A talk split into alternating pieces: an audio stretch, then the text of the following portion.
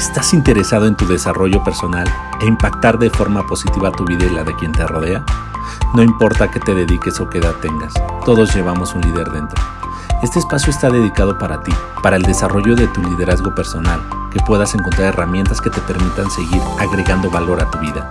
Mi nombre es Miguel Ángel Reina y mi misión es apoyarte a que abandones el miedo y te reconectes con tu verdadera esencia.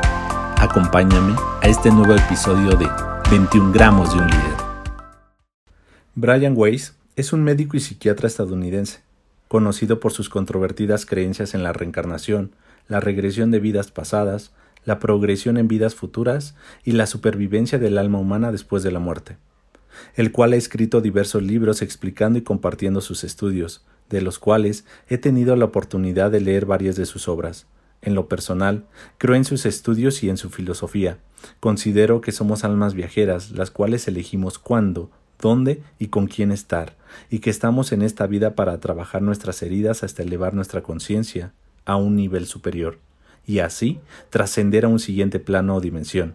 Dentro de su libro Lazos de Amor nos regala un hermoso fragmento, el cual quiero compartir contigo y el cual dedico a la memoria de mi madre, y al amor de mi esposa, que sé y estoy seguro que me ha acompañado desde hace muchas vidas.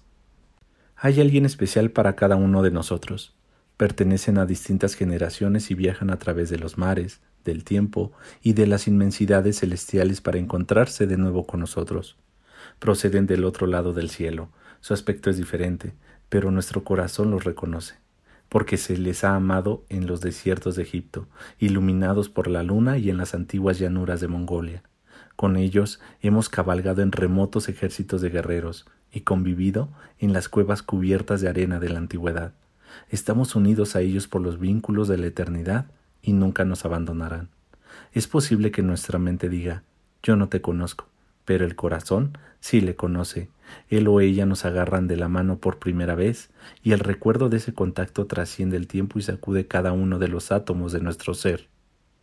Nos miran a los ojos, y vemos a un alma gemela a través de los siglos. El corazón nos da un vuelco, se nos pone la piel de gallina. En ese momento todo lo demás pierde importancia. Puede que no nos reconozcan a pesar de que finalmente nos hayamos encontrado otra vez aunque nosotros sí sepamos quiénes son. Sentimos el vínculo que nos une. También intuimos las posibilidades del futuro. En cambio, él o ella no lo ve.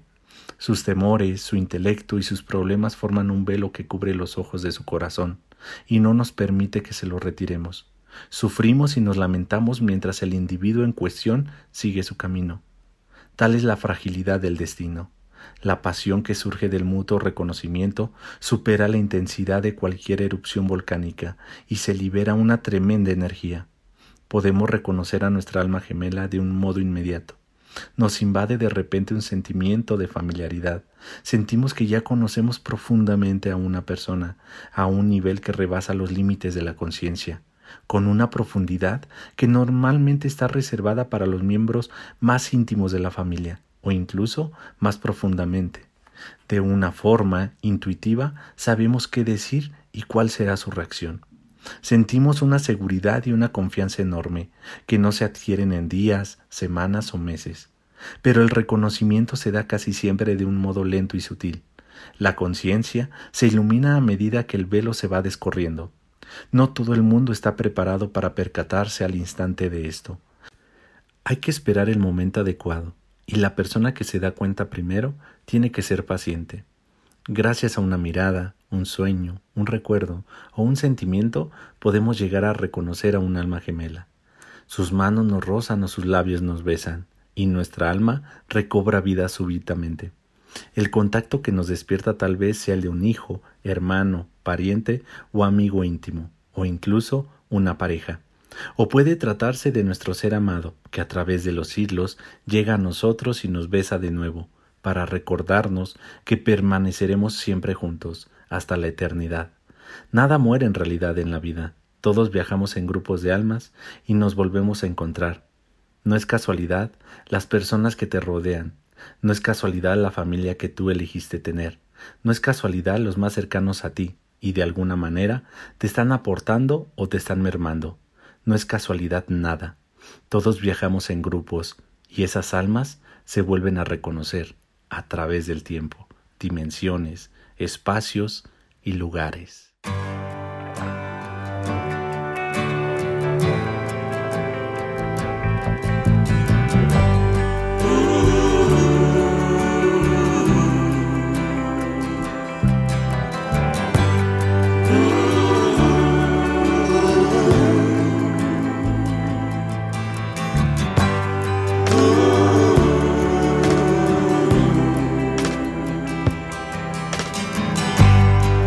Take this badge off of me. I can't use it anymore. It's getting dark, too dark to see. I feel I'm knocking on heaven's door. Knock, knock, knocking on heaven's door. Knock, knock, knocking on heaven's door. Knock, knock, knocking on heaven's door. Knock, knock, knocking on heaven's door.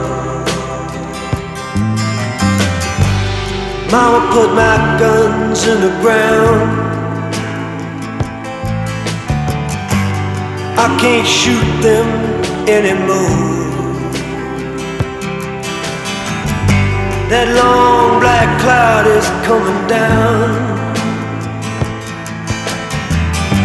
I feel I'm knocking on heaven's door. Knock, knock, knocking on heaven's door.